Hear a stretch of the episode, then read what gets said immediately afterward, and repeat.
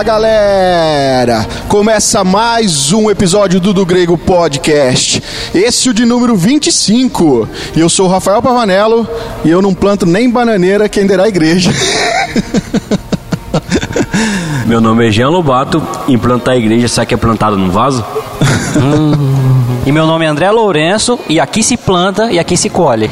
Bom, pessoal, nós estamos aqui com mais um episódio. Como vocês podem ver aí, o nosso tema hoje é plantando igrejas. E hoje nós temos um convidado especial. Vocês estão cansados aí de ouvir só eu e o Jean André, né? Mas é, não sou de nós. Nós não prometemos que iam começar a trazer os nossos convidados? Exatamente. Então a Estamos gente está aqui para cumprir a promessa. E hoje o nosso primeiro convidado aqui é o reverendo Isaías Silva Lima. Seja bem-vindo ao do Grego Podcast, pastor. Tudo bem? Tudo bem, é um prazer estar com vocês aqui, pela graça de Deus, e participar desse ministério aí que tem abençoado vidas. Pastor, se apresente. Diga de onde o senhor é, quem o senhor é, qual igreja o senhor pastoreia, a Bom, sua como- formação. Fica à vontade. Quando vocês começaram a brincar aí, eu sou nordestino, lá da terrinha, né? Meu nome é Isaías, como já foi apresentado, sou pastor aqui da igreja presbiteriana de Penápolis e estamos servindo a Deus aqui na plantação de, de uma igreja, né? Mas somos lá do Nordeste, né? Do Maranhão e viemos para cá com esse propósito de aprender a plantar igrejas, né? Deus tem nos usado nessa obra. O senhor é formado em teologia, né, pastor? Sim, Pelo seminário. Seminário Presbiteriano do Sul de Campinas, né? Graças a Deus formei em 2013. É isso aí. Então é um prazer para nós termos o pastor aqui conosco nessa gravação, nesse episódio. Mas antes, nós vamos lá para os nossos recados.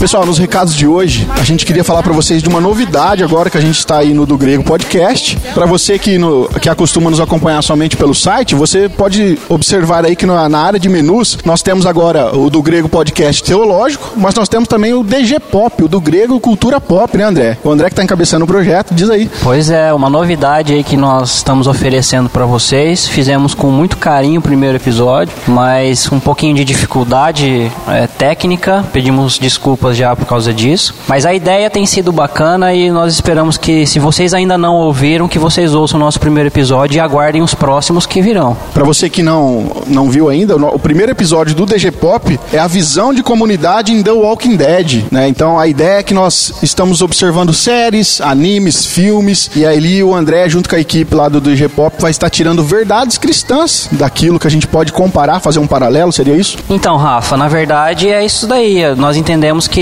Deus ele é o criador de todas as coisas e qualquer verdade que ela apareça, que ela exista, é uma verdade que procede de Deus. A nosso nosso interesse é pegar verdades bíblicas, princípios bíblicos que nós achamos em- na cultura pop e trazer se transportar e fazer paralelos com o meio de coisas bíblicas da igreja. É algo mais voltado para quem gosta de assistir, como você falou, séries, filmes, animes. Talvez a gente possa trabalhar com algumas músicas futuramente, mas é algo bem voltado para quem gosta muito de entretenimento nessa área aí, para os jovens, para os adolescentes. Nós estamos tentando trabalhar de forma que a mostrar que Deus não age só dentro da igreja. Deus age no mundo todo de diversas formas. E às vezes nós não podemos ignorar que Deus trabalha também por meios que a gente não está acostumado. E sim, existem princípios e verdades bíblicas que nós conseguimos é, retirar da cultura que se tem por aí hoje em dia. É isso aí. Então acesse lá do grego.com e já dê o play aí no primeiro episódio do DG Pop que tá muito bom e vocês vão gostar aí. Nós temos também alguns recados voltados pro YouTube, né, Jean?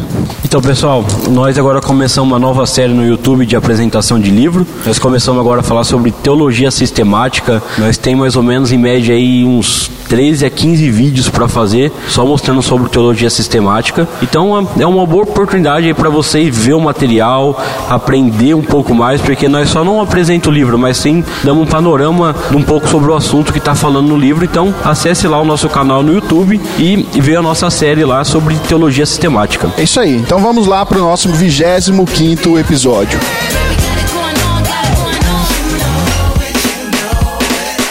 Ah, uma semente, uma semente. Voa lá!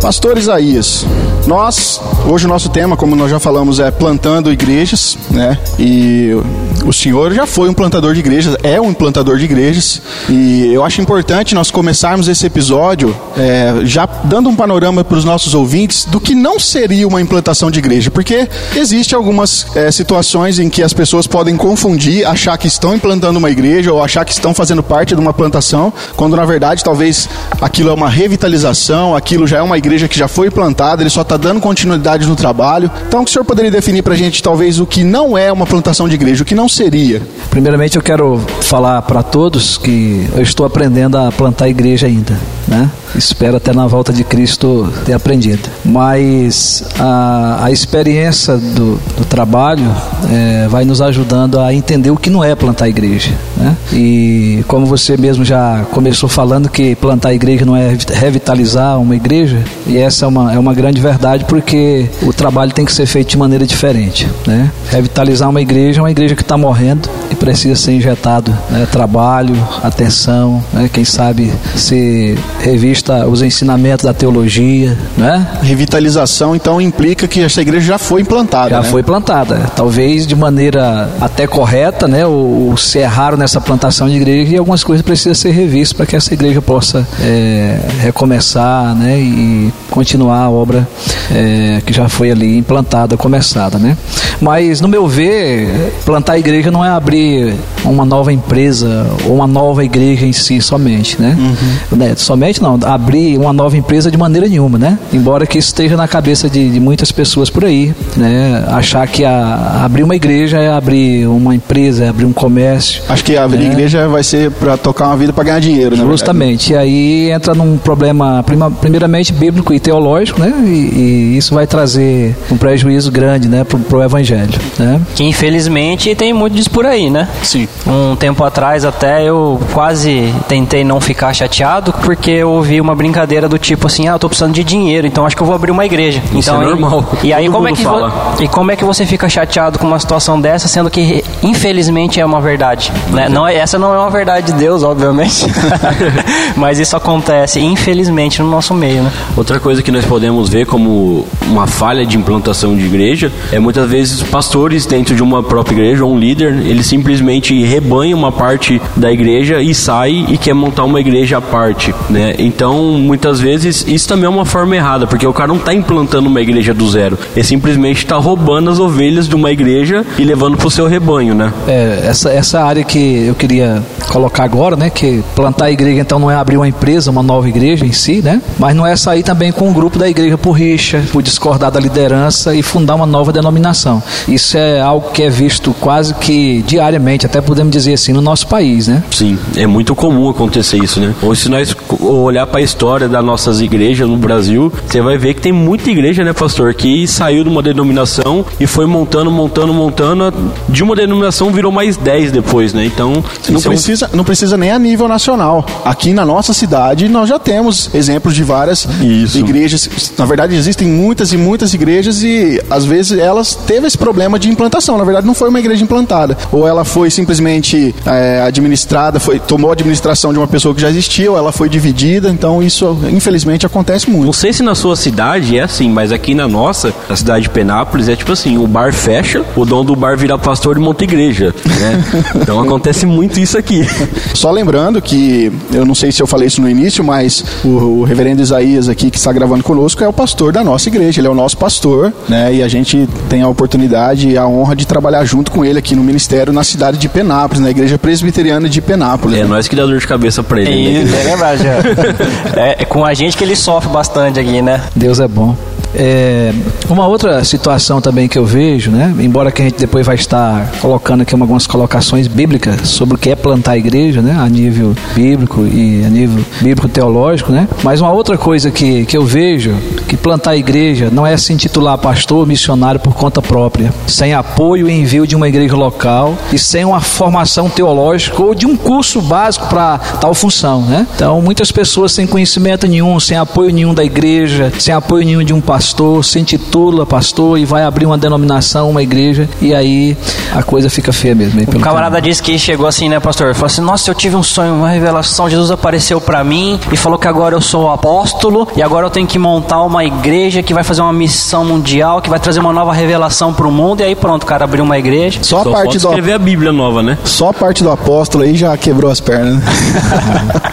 ah, uma semente, uma semente. Voa lá!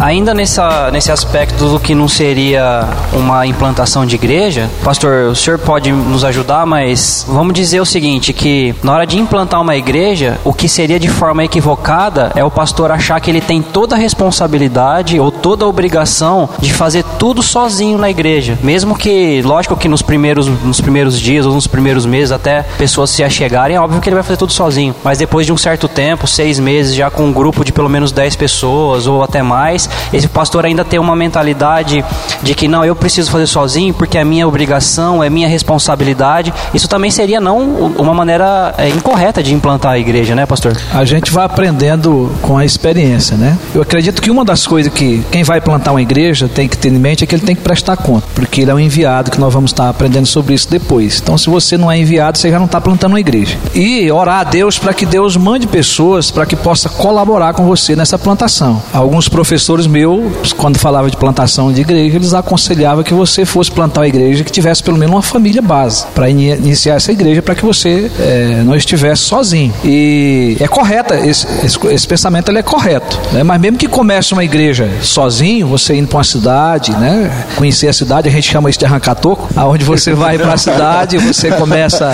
a conhecer a cidade, conhecer a cultura, conhecer o povo, né? É, mas você já tem que começar a orar para Deus colocar colocar pessoas na, na, na, tua vida e no início da igreja que você possa formar para liderança. Alguns trabalhos que eu é, passei antes aqui de Penápolis, a gente demorou para cair essa ficha de investir em liderança. Isso foi, foi um prejuízo, né? É, e aqui a, a, plantação da igreja que a gente pode falar depois, né? Tem acontecido de forma diferente. Isso tem, tem ajudado. A gente pode chamar isso de equipe pastoral. Pastor, é, só para deixar mais claro para os nossos ouvintes, né? Então, na cidade de Penápolis, você implantou a igreja só você e o Espírito Santo. Não, é.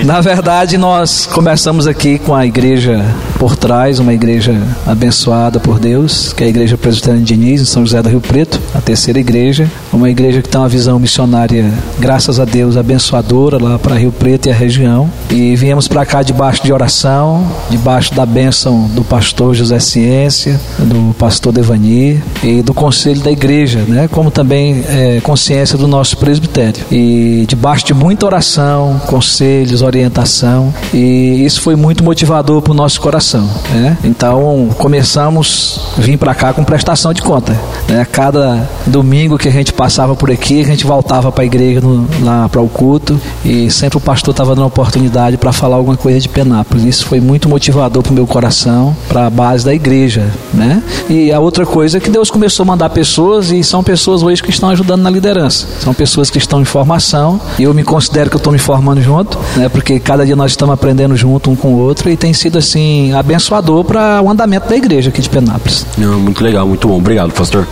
Bom, nós até aqui pontuamos então o que não seria né, uma plantação de igreja, então a gente vai para o ponto principal do episódio, né? O que seria então implantar a igreja? O que é implantar a igreja? Como isso é feito? Né? Quais são as bases bíblicas para isso? Acho que é importante, o pastor vai pontuar isso para nós também. Então, pastor, podemos começar a falar sobre isso. O que seria então uma verdadeira implantação de uma igreja? Ok, nós não temos tempo suficiente para a gente analisar isso a nível do Novo Testamento de maneira mais profunda, mas pelo menos é, tentar né, é, passar o básico né, sobre esse assunto. É, primeiro é preciso entender o que, que é a igreja antes de plantar uma igreja. Né? A, a, palavra igreja vem da palavra igreja no grego, que é a igreja local, e a preposição é que quer dizer para fora, né? e com a formação da raiz kalel, que é chamar, que pode ser traduzido traduzido por chamar para fora de. A ideia aqui é de uma comunidade crescente, local, comunidade dinâmica, né? E também tem a ver com uma assembleia de pessoas chamadas, pode ser traduzida dessa forma, né? É um agrupamento de pessoas, uma instituição, mas no Novo Testamento é, tem um conceito de comunidade dos santos, né? Então nós vamos encontrar isso no Novo Testamento, isso é muito importante, porque os santos são salvos, eleitos de Deus, né? Que formam a igreja. A igreja ela não é templo, é muito importante a gente deixar isso aqui já claro, porque muitas pessoas, ah, eu plantei uma igreja, eu construí um templo em tal lugar, e assim, assim. Eu conheço pastores que eles, ó, plantei várias igrejas. Você vai perguntar, ele fala, ó, fiquei um ano na cidade, construí um templo, fui embora. Fiquei dois anos na cidade, construí um templo, fui embora. Igrejas são pessoas, é investir em pessoas, é a comunidade dos santos. Então, a igreja seria duas ou mais pessoas a reunir em nome de Jesus. Em nome de Jesus, né? E formando aí uma comunidade, né? Dos santos, né? Que está sempre em crescimento. Ah, uma semente, uma semente. Voa lá! Segundo, é preciso entender o que é necessário para o reconhecimento de uma igreja, de uma igreja local, ou o que é necessário para uma assembleia ou reunião de pessoas serem reconhecidas como igreja. Né? E aqui é importante a gente, pelo menos, pontuar três pontos aqui que eu considero, não só eu, né, mas muitos pastores e teólogos, né, que para essa igreja ser reconhecida igreja, a pregação e a exposição tem que vir da palavra de Deus de maneira correta. Ou seja, a pregação ou a exposição correta da palavra de Deus. Isso é fundamental, isso é o primeiro lugar. E isso tem que acontecer no, no evangelismo, no discipulado, no ensino da igreja. Implantação de igreja que não ensina as escrituras não é implantação. Tá morta. Acho que é a questão de abrir empresa, né?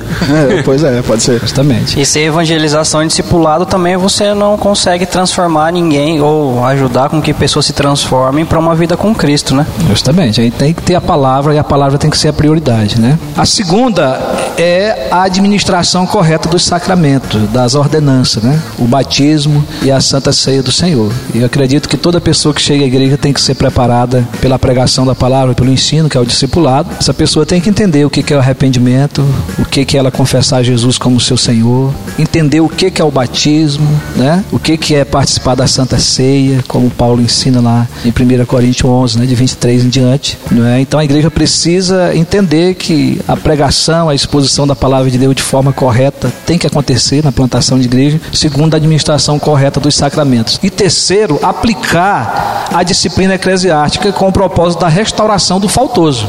Isso é cuidar do testemunho da igreja, né? É, embora que essa parte tem que ser feita com muito cuidado, com muito amor, né? É, mas é preciso se aplicar a disciplina eclesiástica na igreja, né? de acordo com a palavra de Deus, para cuidar do testemunho da igreja. É, se a gente for pontuar esses, esses três, as três colocações que o senhor fez, é, pregação fiel das escrituras, administração correta dos sacramentos e a atividade, no caso da disciplina da igreja, não é uma tarefa fácil implantar a igreja, né, pastor? Não é, não é. E... Acho que só no primeiro elemento aí já é difícil, né? Sim, porque, porque... Exige, exige preparo. Como Sim. o pastor já bem pontuou aqui no início, tem gente que se auto-intitula pastor da noite pro dia e nem conhecimento teológico às vezes tem. E como que ele vai fazer a, a pregação correta das escrituras sem um bom conhecimento? Isso é, é verdade, não tem como. Se há muita falha hoje em dia no primeiro ponto, que é o central, você imagina no restante. Pois é. Ah, aí tem um, um, Em terceiro lugar aqui, é, é importante entender que quem planta a igreja é a igreja. E nós vamos ter base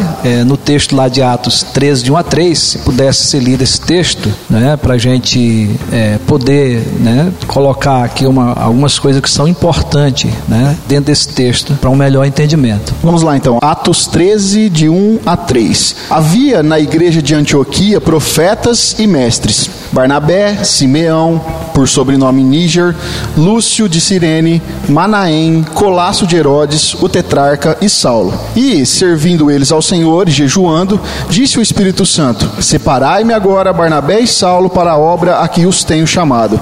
Então, jejuando e orando e impondo sobre ele as mãos, os despediram.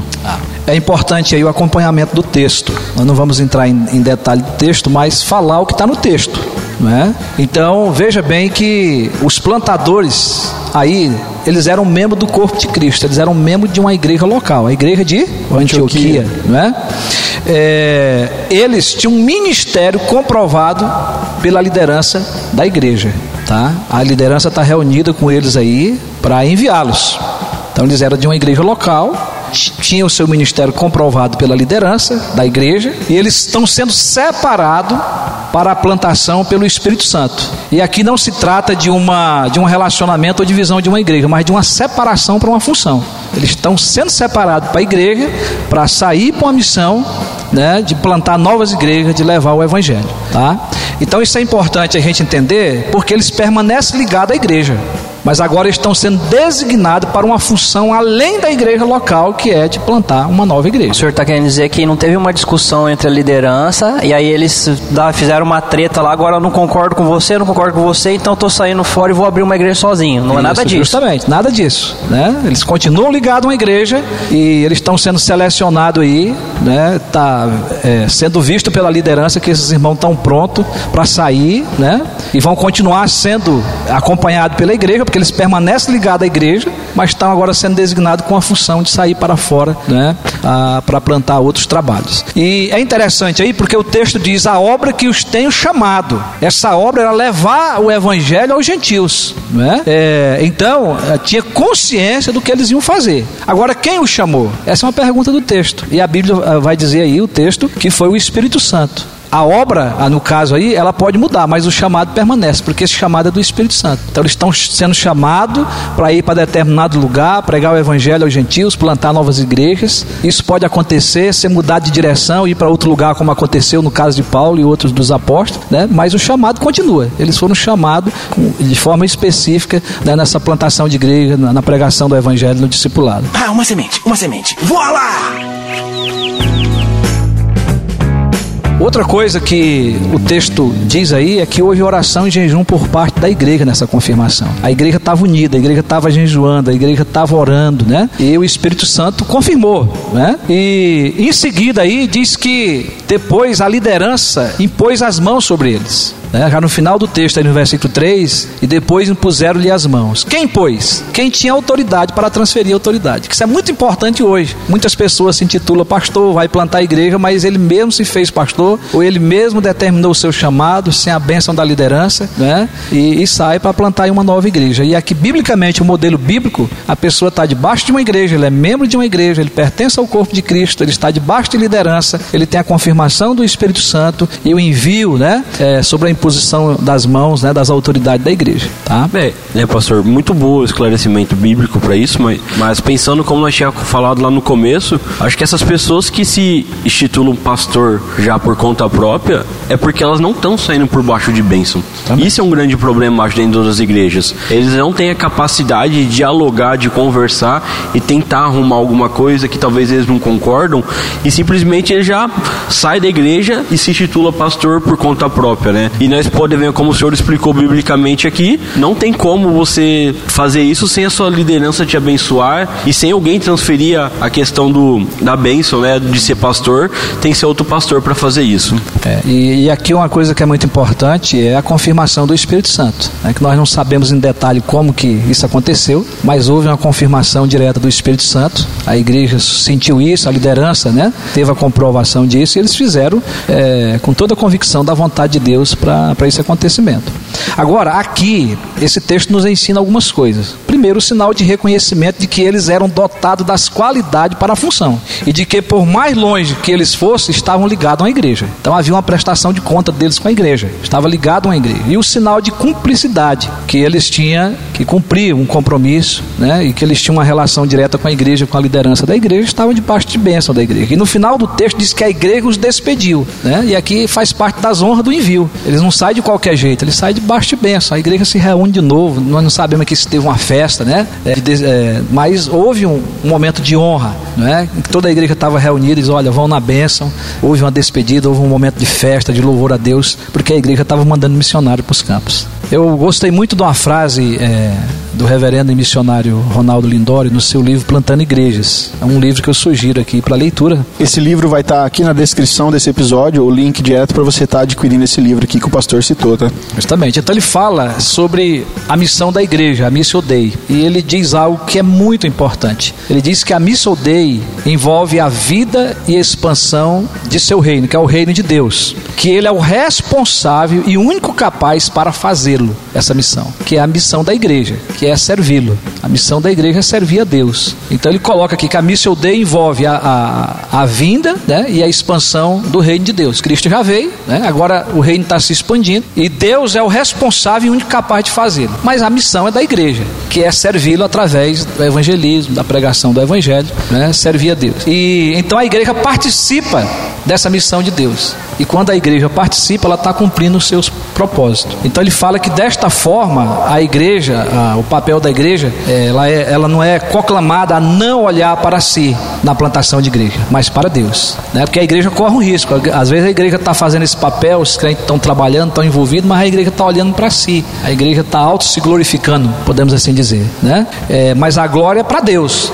Deus está envolvido completamente nessa missão. Então, não viver para satisfazer a si, a si mesmo, né? A igreja, a própria igreja, mas a Deus. Não procurar na própria comunidade a motivação certa para o serviço, para o serviço aí de plantação, mas nas escrituras. Né? Então a missão da igreja, clara, ele diz que é servir a Deus. Então esse servir a Deus envolve submissão a Deus e a palavra de Deus. Então na, na verdade não sobra nada para nós, né? Uhum. É, nós só estamos aí pela misericórdia de Deus participando dessa missão, mas a missão é de Deus, é Deus que faz, é Deus que vai nos usar, que vai nos dar a condição né, pela palavra de Deus, pelo Espírito Santo, para estar tá engajado nessa obra. Então nós vemos que o, o, indivíduo, o indivíduo plantador de igrejas, ele não faz isso sozinho. Né? A igreja toda ajuda na implantação de uma nova igreja. A própria igreja se ajuda na implantação da igreja que está sendo feita e a glória de tudo isso, de todo esse trabalho, tem que ser devida a Deus. Né? A motivação tem que ser essa. A glória é, tem que ser para Deus. E, e, eu ouvi uma frase para só para tentar explicar isso aqui. A gente fala sempre que nós não podemos colocar a carroça na frente dos burros, ou do cavalo, né? Isso explica o seguinte: você não pode estar à frente dessa obra, quem está é Deus. Deus tem que ir na frente, Deus tem que estar atrás, Deus tem que estar do lado. Deus é a essência de tudo, né? Em Deus está todo o poder, a obra é dele, nós somos apenas cooperadores, nós dependemos totalmente de Deus. Então Deus trabalha conosco, nós não trabalhamos para Deus, nós não somos empregados de Deus. Então a gente tem que ter essa, essa concepção correta do que é plantação de igreja. Tá? E, e um texto base para isso, né, que isso tudo na Bíblia visa a glória de Deus, nós podemos tomar como base é, 1 Coríntios 6,20. Porque foste comprado por preço, agora, pois, glorificai a Deus no vosso corpo. Né? Aqui nós encontramos a missão maior da igreja, que é glorificar a Deus. Então, a plantação de igreja, ela tem que glorificar a Deus. Então, a igreja em si, ela não pode ser glorificada. Né? Então, se nós começarmos a olhar para a igreja e dizer, olha, nós somos uma igreja que cumpre a palavra, não é? Uma igreja que faz o melhor, uma igreja que tem pessoas capacitadas e tudo mais, nós esquecemos de glorificar a Deus e começamos a pôr a glória em nós, né? Então isso é um perigo muito grande. Pode acontecer, né, pastor, de uma uma implantação está sendo feita, devido até a um bom trabalho da equipe que está implantando essa igreja, do pastor que está implantando essa igreja, daquele trabalho ele crescer com uma certa facilidade, dele é, trazer um número grande de pessoas para essa nova igreja e corre o risco de o, aquele que está liderando o trabalho, às vezes, querer trazer essa glória para ele, né? Eu fiz um bom trabalho, eu sei fazer, eu consegui. Se essa igreja hoje tem X números de membros, é porque eu fiz, e isso é um pensamento errado para um plantador de igrejas e para uma equipe que planta igrejas. Justamente, eu creio que é isso que o, reverendo Lindório que ele quis passar. Né? Há, um, há um perigo muito grande né? na minha vida, na vida de todos nós, né? na vida da igreja, né? e sendo que a palavra de Deus, né? e Paulo entendia muito bem isso, não só em 1 Coríntios, mas é, lá em Romanos também 16, 25, 27, eu vou ler aqui, é, é uma doxologia, né? ele vai falar: Ora, aquele que é poderoso para vos confirmar, segundo o meu evangelho, e a pregação de Jesus Cristo, que é o trabalho que ele estava fazendo missionário, conforme a revelação do mistério guardado em silêncio em tempos eternos, e que agora se tornou manifesto e foi dado a conhecer por meio das escrituras proféticas, segundo o mandamento do Deus eterno, para a obediência por fé entre todas as nações, aí ele, vírgula, ele diz ao Deus único e sábio, seja dada glória por meio de Jesus Cristo pelos séculos dos séculos. Amém. Então Paulo ele entende que todo o processo dele, embora ele, tendo, ele está fazendo tudo certo, como a palavra de Deus manda, pregando Jesus Cristo, não é? mas ele entende que se a glória não for é, dada completamente para Deus, nada disso vai ter sucesso. Ah, uma semente, uma semente. Voa lá!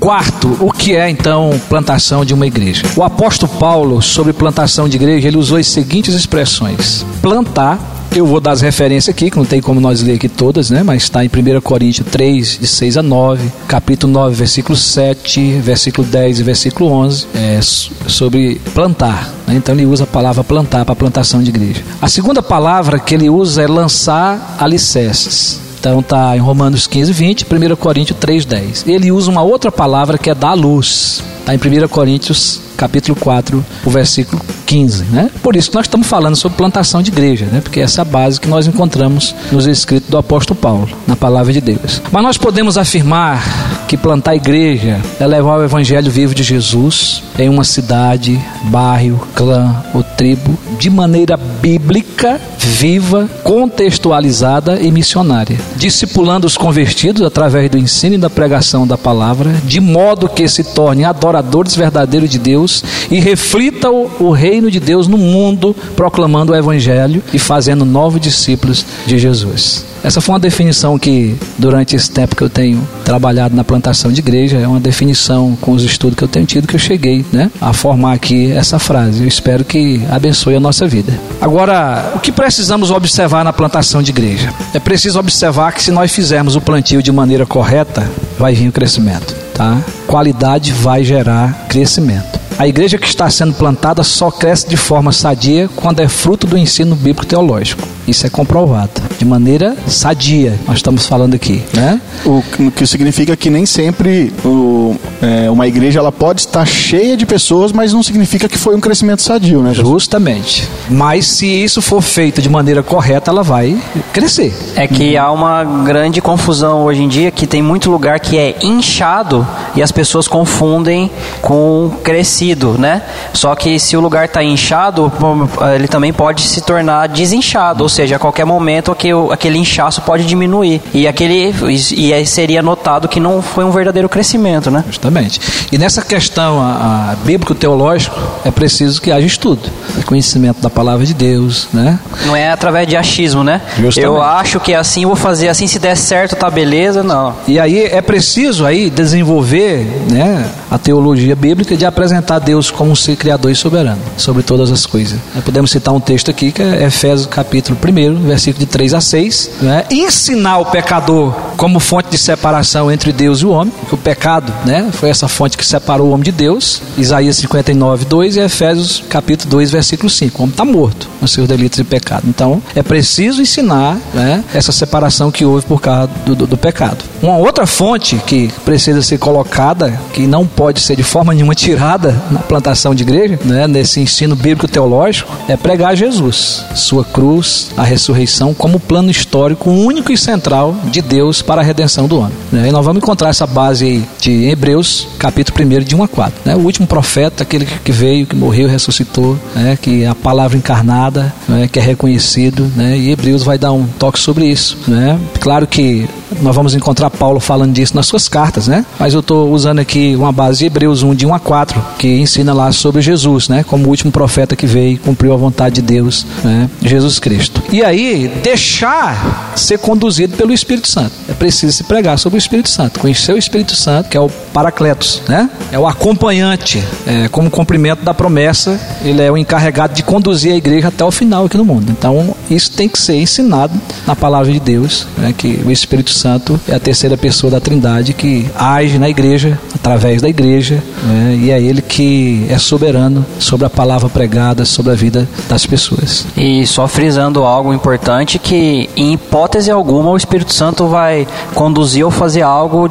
de forma contrária às escrituras, né? Exatamente. Porque também há essa confusão muito grande no meio das igrejas. Então se está acontecendo algo no meio da igreja que não é algo ensinado nas escrituras, ou às vezes como acontece algo que é totalmente contrário a algo das escrituras, pode ter certeza que isso não é o Espírito Santo, né? O Espírito Santo, nunca, em hipótese alguma, iria contra a revelação dele próprio nas escrituras. Aí o que, que vai acontecer quando isso é feito de maneira correta? A igreja plantada dessa forma cresce e vai gerar a plantação de novas igrejas, cumprindo aí a sua missão dei, que é a missão da igreja.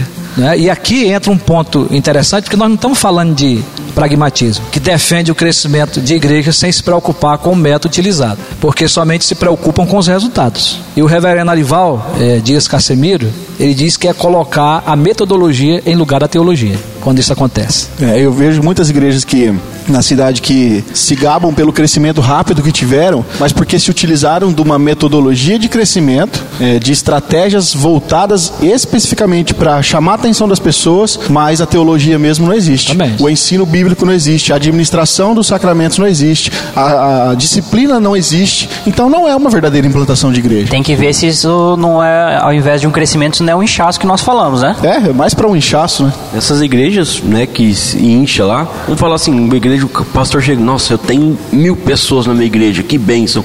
Mas dessas mil, alguém tem certeza da salvação? Talvez a pessoa nunca ouviu o que é salvação, porque o pastor, para atrair essas mil pessoas rápida, ele nunca pregou Cristo. Ele sempre pregou as bênçãos, que se você vir, você vai ter carro, moto, uma coisa nova.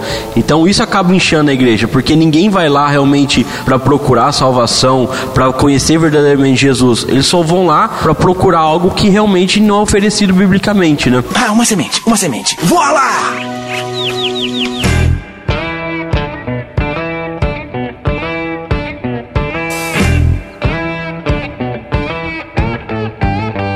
E aí, uma outra coisa que é importante a gente observar aqui, que é o contrário disso. Há aqueles que estão no pragmatismo, estão buscando metodologia, esquecendo da teologia, mas nós não podemos ficar parado e colocar a responsabilidade do crescimento da igreja em Deus. Então, se você estiver pregando, ensinando, discipulando de acordo com a palavra de Deus, vai vir o crescimento. Se o crescimento não está acontecendo, você não pode colocar a culpa em Deus. Aí, o reverendo Arival, ele chama isso de teologia para justificar a inércia e a preguiça, porque o trabalho tem que ser feito, tem que ser ensinado.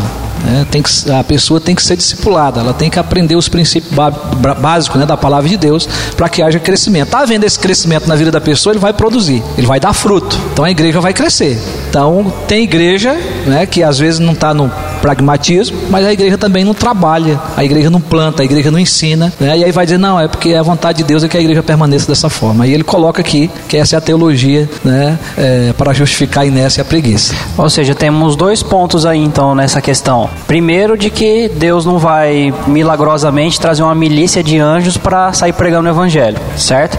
É óbvio que nós sabemos que o trabalho é de Deus e nós trabalhamos cooperando com o que Deus está fazendo, mas requer a gente regaçar as mangas e fazer o nosso serviço e cumprir com a nossa missão, né? E a segunda parte também é que é, o crescimento ele não vem no, em correspondência com o nosso tempo, ok? Tipo, ah, eu acredito que eu já tô aqui seis meses trabalhando, então já tem que ter um crescimento de acordo com seis meses. Às vezes é um crescimento aparentemente demorado, mas que no momento certo o crescimento vem. Se você está de acordo com a palavra, se você está fazendo com o que Deus mandou, e se você está realmente pondo a, a, a, mão na massa, então uma hora e no momento certo vai acontecer. vem. Agora, queridos, é muito importante. É, depois eu vou estar falando aqui do livro do Reverendo Arival. Ele dá alguns pontos em Atos tratando aí do evangelista médico, que é o escritor do livro, né, que ele resiste ao crescimento da igreja pela ação de Deus e pelo trabalho missionário dos irmãos. Isso é muito importante. Deus está no comando, né?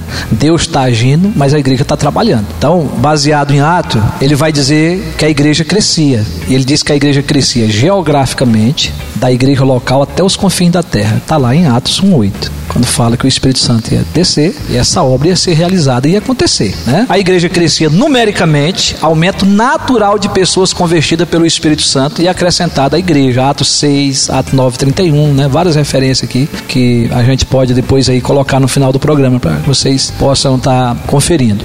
A igreja também crescia espiritualmente, desenvolvendo, da, é, era o desenvolvimento da fé ou amadurecimento no conhecimento de Deus. Então, Atos 2, 41, 42, a igreja crescia na doutrina né, dos apóstolos, na comunhão e tudo mais. Né? Atos 4, 32, 33, 9, 31. Então, vários textos aí que vai mostrar esse crescimento espiritual da igreja. E ele ainda cita lá que havia um crescimento verdadeiro, ou seja, conversões sinceras. Atos 2, 47. Deus acrescentava, é, acrescentava os que eram convertidos, isso é um crescimento genuíno, e um crescimento contínuo, é um crescimento dia a dia. Então a igreja tinha um crescimento verdadeiro e era notório, todos viam esse crescimento. E Paulo faz, é, aliás, Lucas faz esse registro, né? E também ele diz que havia um crescimento rápido, ou seja, em poucos anos, porque o trabalho estava sendo bem feito, né? Você vai ver em Atos 1:15, 2:41, 4:4, 4:32, né? E muitas outras re referências que mostram que esse crescimento foi rápido. E isso está na plantação é, no início da igreja, da igreja primitiva em Atos, né? Agora, a minha sugestão aqui do livro do Arival, o livro é Plante Igrejas. Ele nesse livro ele vai expor 10 princípios para o crescimento de igreja. Por quê?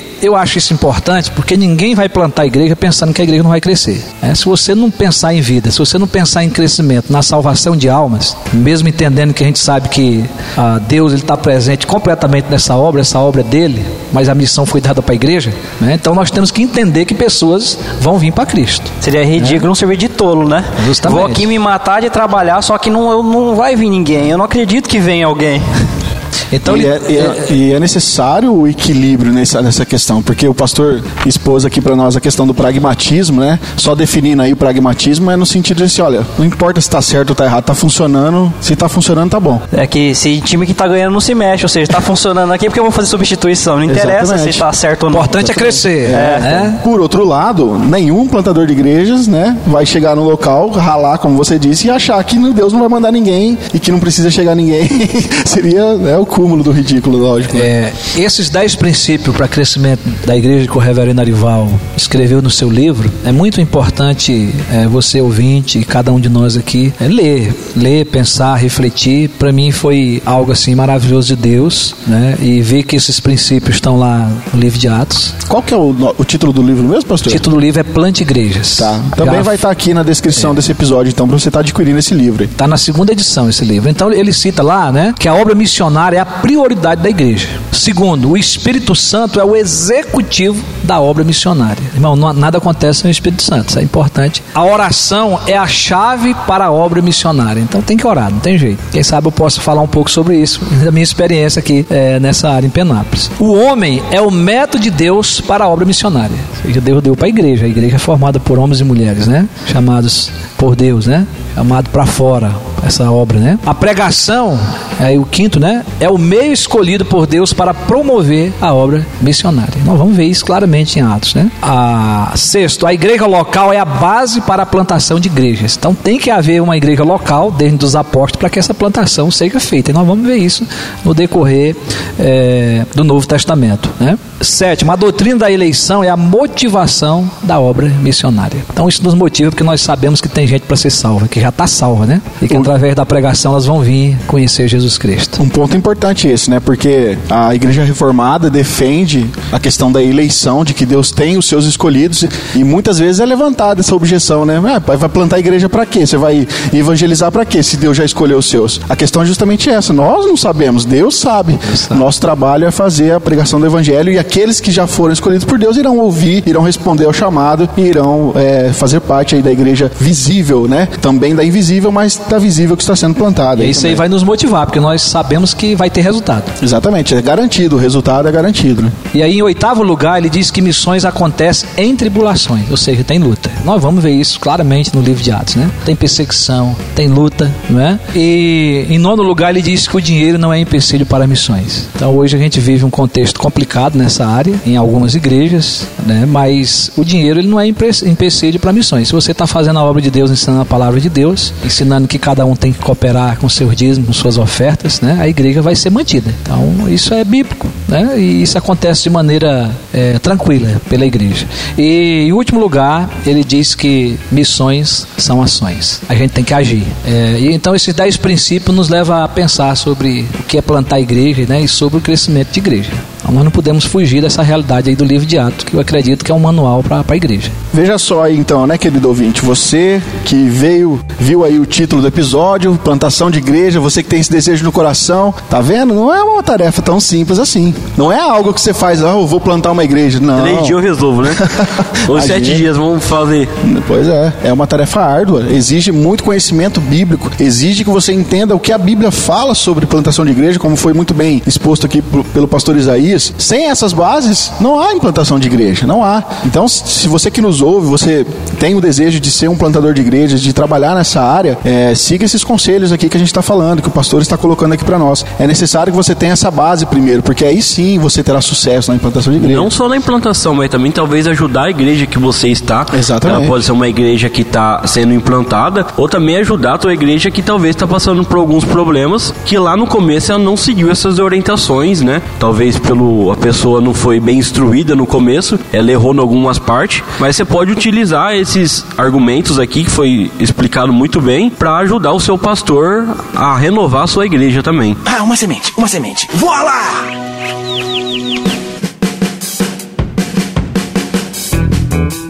Uma parte que é importante na plantação de igreja é a vida do plantador. Plantar igreja tem que ter um plantador, tem que ter um enviado. E é aqui que eu me encontro, né? Porque Deus me chamou nessa obra que eu vou falar aqui é para mim. Eu preciso viver e falar para vocês não é fácil. Então a vida do plantador ele tem que ter uma dependência de Deus e de uma vida de oração. Tem que tudo e em tudo depender totalmente de Deus. E essa dependência de Deus vem de uma vida de oração. E é aqui onde nós pecamos. Muitas vezes nós deixamos de orar. Muitas vezes nós esquecemos de orar. Corremos o risco até de achar que nós sabemos tudo e que não precisamos de Deus. Principalmente quando as coisas começam a dar certo. E quando começa a dar certo, aumenta as responsabilidades. É o momento que a gente tem que depender muito mais de Deus, que a gente tem que orar constantemente para que a gente se cada dia diminua, diminua mais e que Deus cresça mais, né? Desse entendimento que a obra é dele e que é ele que vai nos dar sabedoria e discernimento para continuar. E o reverendo Adri, que foi meu professor é no seminário, ele fala o seguinte: você pode ser o melhor comunicador, o melhor animador de plateia, que tem muito hoje, ou o melhor faz tudo, que tem pastor também que faz tudo na igreja, né? Eu já até vivi um pouco disso no passado. Aí ele continua: sem joelho no chão e dependência de Deus, você não sairá do lugar. Ponto. Então, ah, tem que haver dependência de Deus e uma vida de oração. E isso aqui não, não- tem que começar na vida do plantador, mas ele tem que ensinar isso para a igreja que ele está plantando. A dependência de Deus e essa vida de oração. E um outro ponto que é muito importante é o planejamento estratégico. Quando eu vim para Penápolis, nós precisamos fazer um, um planejamento para plantação de igreja. Então, onde nós vamos plantar, qual a cidade carente. não é? Nós chegamos aqui, primeiramente, para conhecer a cidade. Chegamos aqui em fevereiro de 2013. Então, nós viemos fazer uma visita, vim com o pastor Ciência. Chegamos na entrada da cidade, nós oramos. Mas já estava traçado um projeto para cá, analisado. Nós já tínhamos, tínhamos buscado já no projeto, né, parceiros para esse projeto. Nós já sabíamos como que as coisas iam acontecer, né, é, em termo financeiro, em termos de apoio. É, havia igreja já orando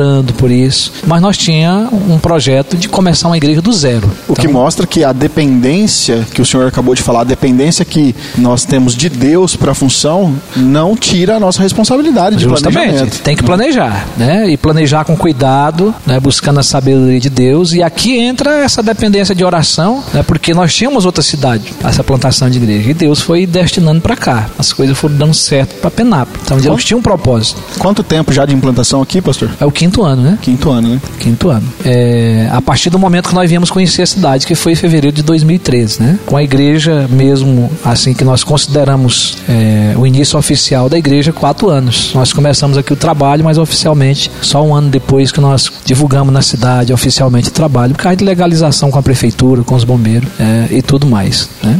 Então esse planejamento ele tem que existir e nós temos base bíblica, que é o texto de Lucas 14, 28 a 30. Eu vou estar lendo aqui, né? diz lá: Qual de vocês, se quiser construir uma torre, primeiro não se assenta e calcula o preço, para ver se tem dinheiro suficiente para completá-la? Pois, se lançar o alicerce e não for capaz de terminá-la, todos os que a virem rirão dele, dizendo: Este homem começou a construir e não foi capaz de terminar. Então, isso aqui pode se aplicar para a igreja, para a plantação de igreja. Tem que haver um planejamento. Daí, esse planejamento, a gente não tem ele por completo, mas a gente vai se organizando na plantação de igreja, com a liderança, e a gente vai formando, sabendo qual é o propósito da igreja, o futuro da igreja tem que estar no papel, a gente tem que estar sonhando sempre, é, modificando né, é, esse planejamento estratégico. Eu estou falando de um planejamento que foi feito no conselho, mas agora a, a igreja que está em crescimento, ela tem que ter esse, esse planejamento em andamento a, a curto, médio e longo prazo, para que a igreja possa continuar. E outra, né, pastor? É, a questão do planejamento é questão de organização. É para você não sair dando tiro no escuro, né? E na nada quer dizer que talvez você faça um planejamento e por melhor que ele seja, não quer dizer que você não, como o senhor já está falando, não quer dizer que não vai ter que ser modificado algumas coisas, né? Uhum. É justamente para você não achar que vai ali, vai fazer, vai fazer de qualquer jeito vai tudo dar certo em nome de Jesus e tal, né? É, é bom se organizar, é bom se preparar, mesmo que esse projeto que a gente tenha preparado vai sofrer modificações e Deus vai dando essa sabedoria de acordo com o projeto Exatamente. em andamento.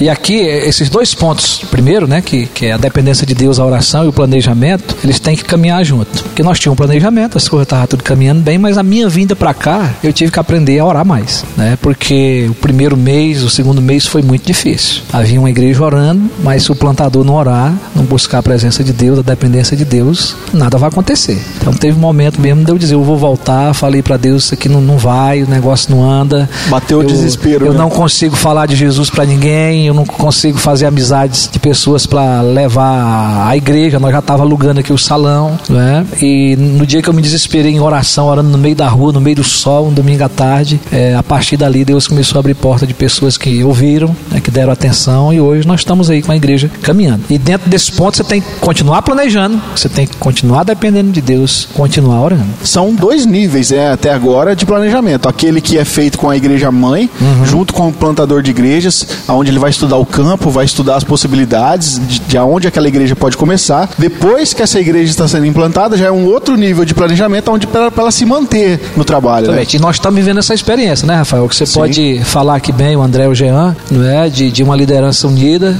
né? Uhum. de treinamento que nós temos aí aprendido junto cada dia e hoje nada acontece na igreja sem um planejamento, né? mesmo que seja a curto prazo, mas sempre nós estamos conversando, vendo as possibilidades do que deve, do que não se pode fazer, buscando a orientação de Deus, orando, né? E Deus tem respondido e isso tem gerado também crescimento para a igreja, porque a organização gera também crescimento. Ah, uma semente, uma semente. Voa lá!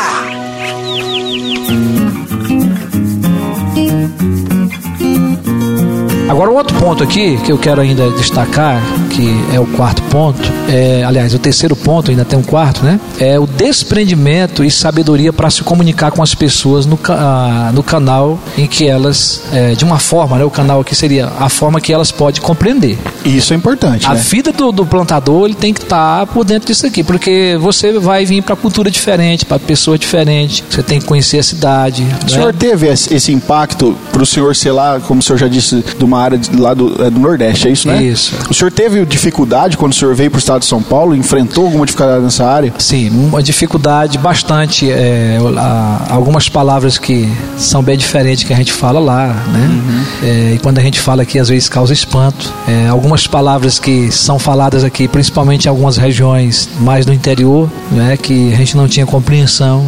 E gera uma certa dificuldade, né? Gente é um que se humilhar né? para perguntar: você está falando o quê? Você está me xingando? questão de fresco, é. né? Frescura é. tem essa daí, Lá tem? no Nordeste tem muito isso, né? Lá e... falar alguma coisa de fresco lá no Nordeste, rapaz, corre que o lampião vai dar uma, uma facãozada, porque não pode. Atrás, né? Então essas coisas realmente acontecem, mas o linguajar, que é ter o desprendimento e a sabedoria para se comunicar com as pessoas, são pessoas diferentes, não é? Eu tive muito medo quando eu cheguei aqui, mesmo já aqui desde 97 que eu estou aqui nessa região, mas a minha vinda para Penápolis em 2013, eu digo, é um novo povo, mesmo sendo paulista, é uma nova cidade, não é? E a gente vê algumas coisas que são diferentes. O lanche daqui é o maior lanche que eu já vi na minha vida, né?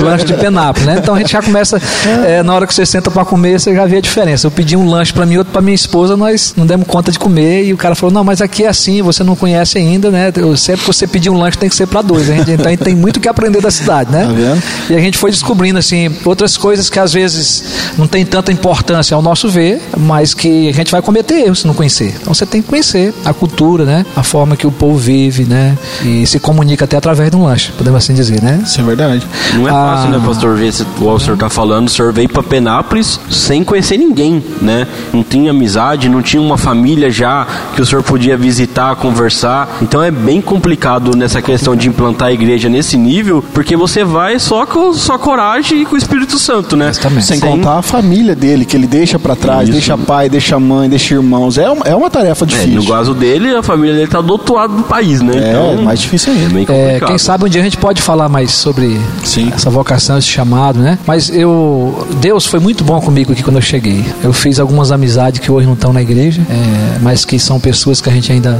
mantém, né? Um contato, é, dono de hotel, de restaurante, né? pessoas do comércio e isso foi muito bom no início, porque pessoas que me receberam Ainda mais hotel e restaurante, né? é, então foi, foi assim, jeito. coisa preparada por Deus mesmo, né? Porque a gente se encontrando sozinho, né? É, se tratando de denominação, não tinha um presbiteriano na cidade, né? E eu tive até colega pastor e que falaram que eu era louco de vir fazer isso aqui, né? Porque tinha que ter pelo menos uma família base. Mas quando a gente entende que Deus está na direção, que o Espírito Santo é o, como diz aqui o Arival, aquele que vai estar direcionando toda a obra realmente, é bíblico isso, né? E Deus tem abençoado a vida da gente desde o momento que a gente pisou aqui, desde o primeiro dia, né? Mas aqui é essa base, irmão, é importante essa questão da comunicação, aprender com Paulo. Eu quero deixar o texto bíblico aqui porque a base bíblica é muito importante. É, vamos ler a referência né, de 1 Coríntios 9, 19 a 23, que dá essa base do desprendimento, da sabedoria para se comunicar com as pessoas. Vamos lá, tá escrito assim, ó. Porque, sendo livre de todos, fiz-me escravo de todos,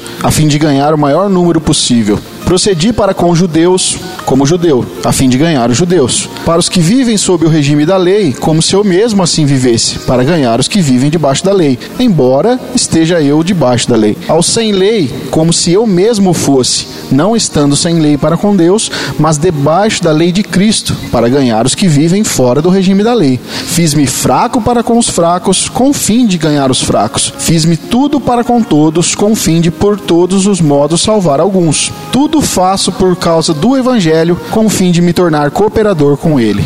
Então esse texto dá essa base, né? É, para você se desprender né? de, de algum conhecimento, de alguma cultura, buscando a sabedoria para se comunicar com as pessoas. E a comunicação tem que ser com o evangelho, mas de uma forma que as pessoas possam compreender, possam aceitar, né? Então essa base bíblica de Paulo nos ensina aí. E, claro que nós não podemos nos sentir como Paulo, porque não tem como a gente se comparar a ele, mas ele deixou registrado para que a gente possa ter cuidado com isso na plantação de igreja. Isso é muito importante. Tá? Agora, por último, né, e de maneira um pouco mais rápida, eu quero aqui falar que um outro ponto que é importante do plantador de igreja é a questão da excelência. E isso é o mínimo que nós podemos oferecer. Porque a igreja está oferecendo também o evangelho. O evangelho é graça de Deus. Então, como você vai pregar o evangelho? Como que você vai cuidar de uma igreja? Você tem que fazer isso com excelência. É, O templo, né, se falando, é um lugar que recebe pessoas. Mas quando se fala de excelência, é um preparo. Então é o preparo da liderança, é o preparo da liturgia, é o preparo da pregação, é o cuidado com o templo que vai receber as pessoas, não é?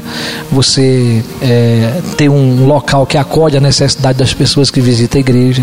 E isso trata da, da administração de uma forma geral, tá? Então a questão da excelência é muito importante. Isso não quer dizer que você tem que fazer tudo top, né? Mas você tem que fazer o melhor dentro da sua condição. Quando a gente começou a plantar a igreja, a gente começou a pensar sobre isso aqui, de fazer com excelência, de fazer o melhor. E a gente está cada dia se aprimorando. Né? E vocês faz parte disso. É, hoje, um culto que já é filmado, já é colocado no Facebook. Não é? A gente tem procurado estudar, se preparar melhor. Não é? Um conjunto que se prepara para adorar, para louvar. Não é? Irmãos que estão engajados na obra, cada um fazendo o melhor para Deus. Não é? Então, há muitas coisas que a gente já desenvolve aqui. Às vezes tem igreja grande que ainda não faz.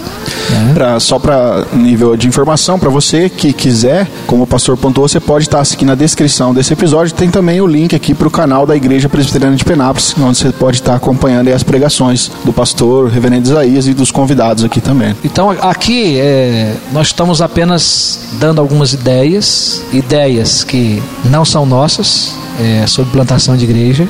Né? Os dois livros que eu pude usar aqui, né?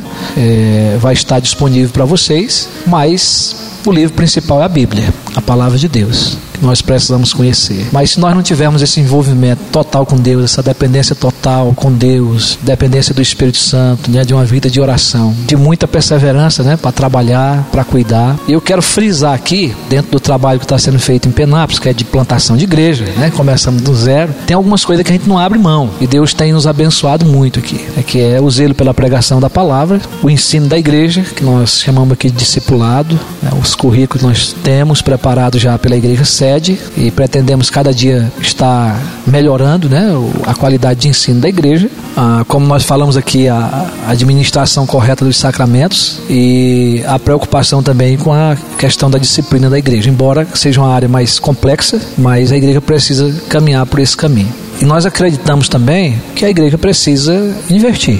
Embora que o investimento de um templo, né, construir um templo não é a, prioridade da igreja, né, mas a igreja precisa. Então, dentro daquela questão de planejamento, dando um passo de cada vez. Isso é muito importante para o andamento de uma plantação de igreja. Algo que eu falei aqui que dificilmente uma igreja vai ser plantada sem ter o plantador. Né? Então precisa ter o plantador. Né? E é preciso que essa pessoa seja realmente enviada pela igreja, mantida pela igreja. Né? E tem que haver uma prestação de conta é, desse plantador e isso tem acontecido. E nós hoje escolhemos é, os frutos é, de tudo isso para a glória de Deus. Tá? Então espero que isso motive seu coração. Quem sabe você possa ser um futuro plantador de igreja, não é? ou quem sabe você possa contribuir na plantação de igreja. Que Deus vos abençoe.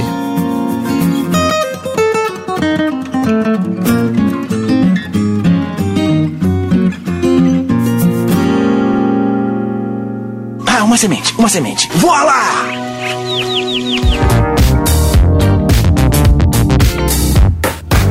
É isso aí, querido ouvinte. Nós estamos chegando então ao final de mais um episódio.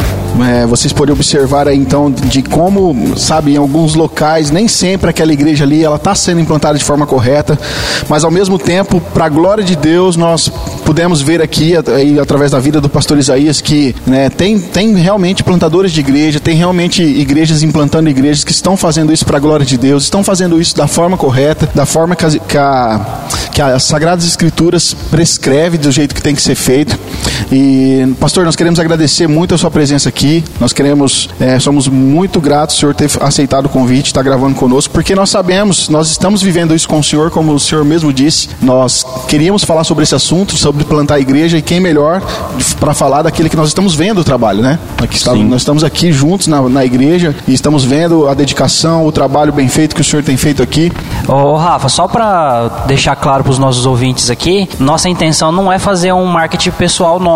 Não, não, nem nossa igreja, né? E a gente não está dizendo que só a igreja presbiteriana sabe como implantar a igreja, longe disso. Uhum. É que nada melhor do que nós falarmos do que estamos vivendo. Daquilo que então, estamos vendo né? acontecer. Justamente, essa é a nossa ideia, tá, querido ouvinte? Então não quer dizer que não existem outras denominações que não saibam implantar a igreja. Com certeza há. Só que nada melhor do que falar do que a gente vive, né? Sim. E só para deixar claro aqui para os nossos ouvintes, a nossa igreja aqui em Penápolis, a Igreja Presbiteriana de Penápolis, ela é uma implantação da nossa igreja mãe, que é a Igreja Presbiteriana de Diniz, da cidade de São José do Rio Preto. É uma cidade próxima aqui, a cidade de Penápolis. E juntos, essa igreja, ela, elas, é, a igreja mãe, tanto a igreja mãe como a igreja aqui que está sendo implantada, ela tem uma filosofia de ministério, ela tem uma visão. Inclusive, eu queria até passar isso para vocês. Veja só, nossa filosofia de ministérios é uma comunidade comprometida com o Senhor Jesus, com a proclamação do seu evangelho e com a transformação do homem e da sociedade. E a visão da igreja é ser uma comunidade que anuncia o evangelho do Senhor Jesus, discipula seus membros e assista o ser humano integralmente. Então, é isso que nos define, é isso que define essa igreja, né? É claro que tudo isso que foi dito aqui, tanto a filosofia como a visão, é embasada nas escrituras sagradas, como toda igreja precisa ser, como o André bem pontuou, né? Não só porque é a igreja presbiteriana, mas toda igreja séria que é implantada é implantada com base nas escrituras sagradas, e isso é muito importante. Então, novamente, pastor, muito obrigado, né? Nós vamos ficando por aqui. Eu sou o Rafael Pavanello e a implantação de igrejas, ela é de suma importância, pois a igreja, ela é a embaixada do reino de Cristo aqui na terra.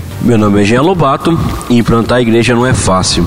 Por isso que nós precisamos 100% de Deus. Meu nome é André Lourenço e eu fico aqui com 1 Coríntios capítulo 3, versículos 7, 5 a 7. Quem é Apolo e quem é Paulo? São servos por meio de quem vocês creram. E isso conforme o Senhor concedeu a cada um. Eu plantei, Apolo regou, mas o crescimento veio de Deus, de modo que nem o que planta é alguma coisa, nem o que rega, mas Deus que dá o crescimento. Eu sou Isaías Silva Lima e eu quero dizer que só a Deus toda honra, toda glória e todo louvor. Eu quero orar por você, querido ouvinte. Deus amado e querido, nós te agradecemos por pertencermos ao Senhor e podermos falar de verdade da tua palavra concernente ao teu reino aqui na terra e dessa responsabilidade que o Senhor nos deixou como igreja de plantarmos igreja, de cuidarmos de pessoas, de ensinar pessoas a conhecer Jesus, a palavra, e fazermos discípulos de Jesus.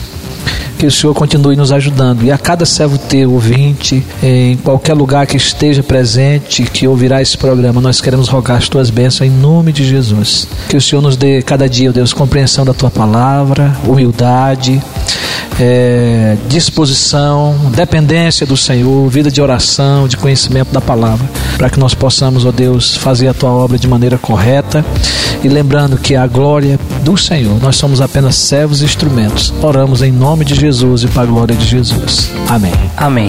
Amém. Amém.